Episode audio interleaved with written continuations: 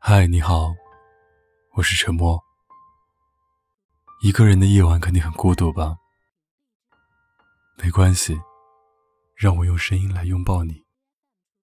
关注微信公众号，搜索 “DJ 沉默”，可以找到本期的原文和歌曲。如果你有什么想对我说的，可以搜索我的新浪微博“沉默 ”（S E A N），给我发私信。我。永远等着你。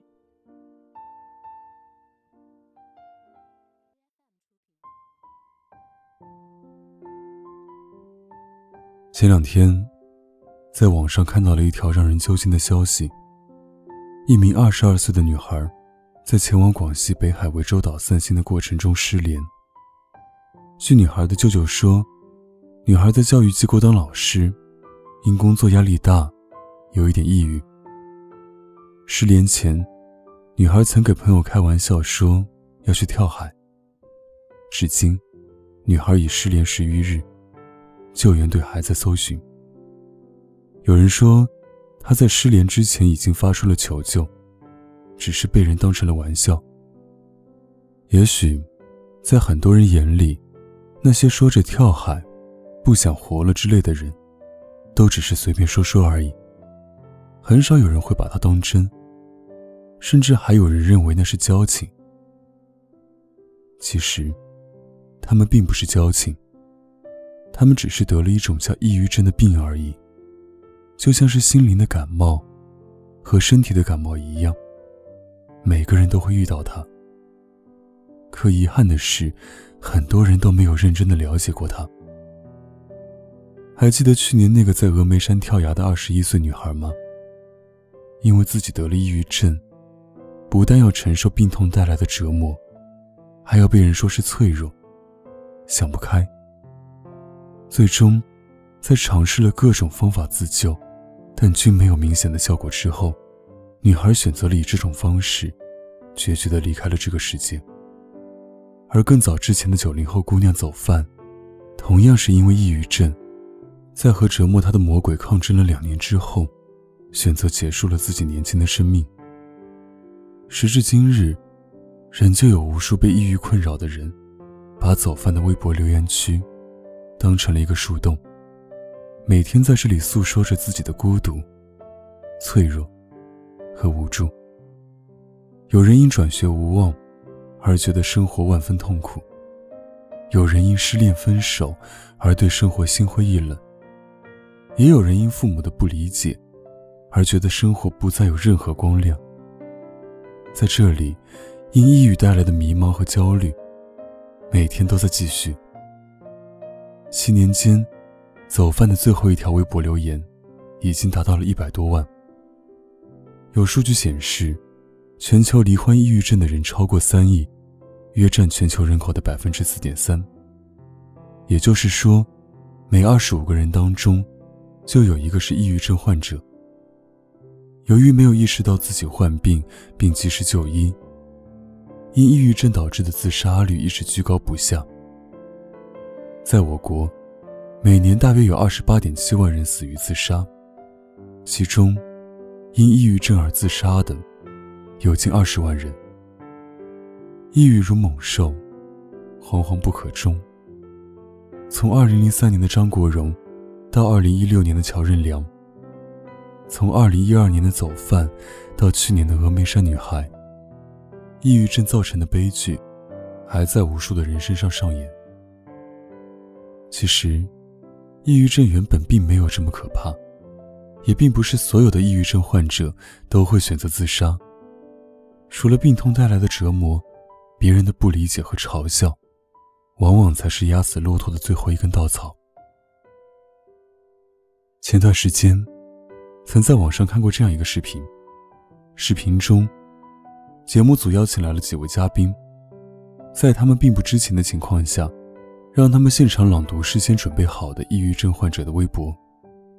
在看到卡片的那一刻，所有人都笑了，在他们眼里，这些话矫情、幼稚。写这些话的人太过年轻，没有经历过生活。面对他们的困惑，有人可以迅速联想到自身经历进行调侃，有人也可以风轻云淡地否定一段感情，甚至有人认为这些空虚、矫情的话，都是一些单身狗写的。但当他们读到最后，知道真相的时候，脸上的笑容渐渐变得僵硬，开始慢慢消失，眼神中满是惊愕。有人眼眶微红。有人哽咽不语。更可怕的是，我们身边的大多数人都会这样认为。就像最近的热播剧中，罹患抑郁症的杨不凡，不仅在班级里被同学们嘲笑。什么抑郁症啊，就是矫情呗，唧唧歪歪，真当自己是文艺青年了。回到家还要被父亲指责，小小年纪哪有什么抑郁？就是找借口偷懒。只要你成绩够好，就没有什么想不开的事。在我们生活中，大家对抑郁症了解的真的很少，很少。也许很多人都知道，氟西汀是抗抑郁症的药，并且它还有一个浪漫的解释：你是我的命，没你我会疯。但很少人知道，氟西汀的副作用是。头疼、焦虑、失眠和烦躁。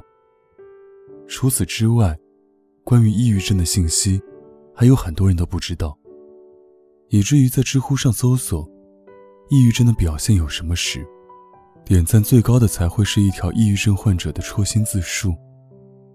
没人觉得我病了，他们只是觉得我想太多了。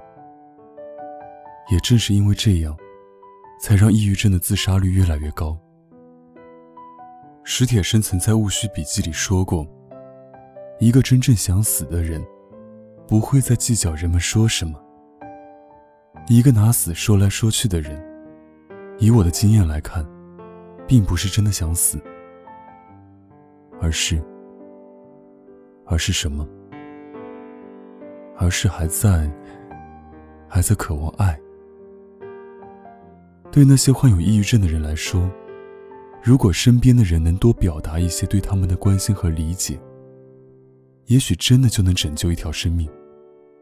就像中岛美嘉的那首《我也曾想过一了百了》的歌曲评论中，有位网友分享的真实经历：在他初一那年，因为抑郁症，他选择割腕结束自己的生命。但割腕之后，他发现痛得心慌。就用另一只手摁住伤口，打车去了医院。在出租车上，他捂着伤口痛哭，后座被染红了一大片。到了医院之后，出租车司机并没有着急去拉下一个客人，而是带着他去包扎、吃饭。在吃饭的时候，出租车司机看着他，突然哭了。他有些茫然，割腕的是我。疼的也是我，为什么你却哭了？司机师傅一边哭一边说：“十来岁的小姑娘，人生路还长，千万别冲动，千万别学我女儿。”司机师傅细微的举动，让这个十四岁的女孩有了一次重生的机会。可他的女儿，却永远活在了过去。人生路漫漫，生死一瞬间。有人一别，就是永远。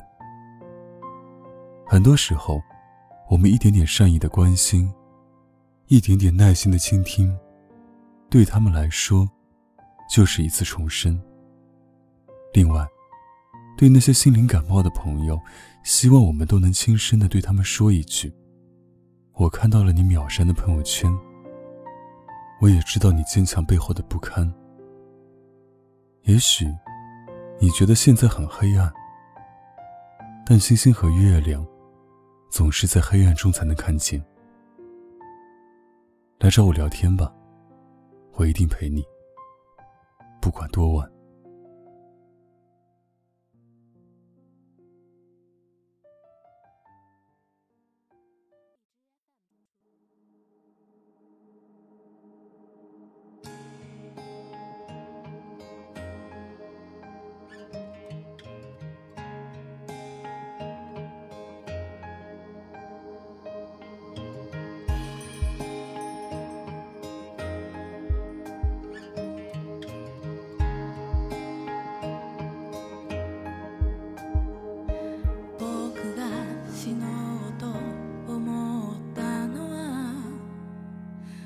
猫が桟橋で泣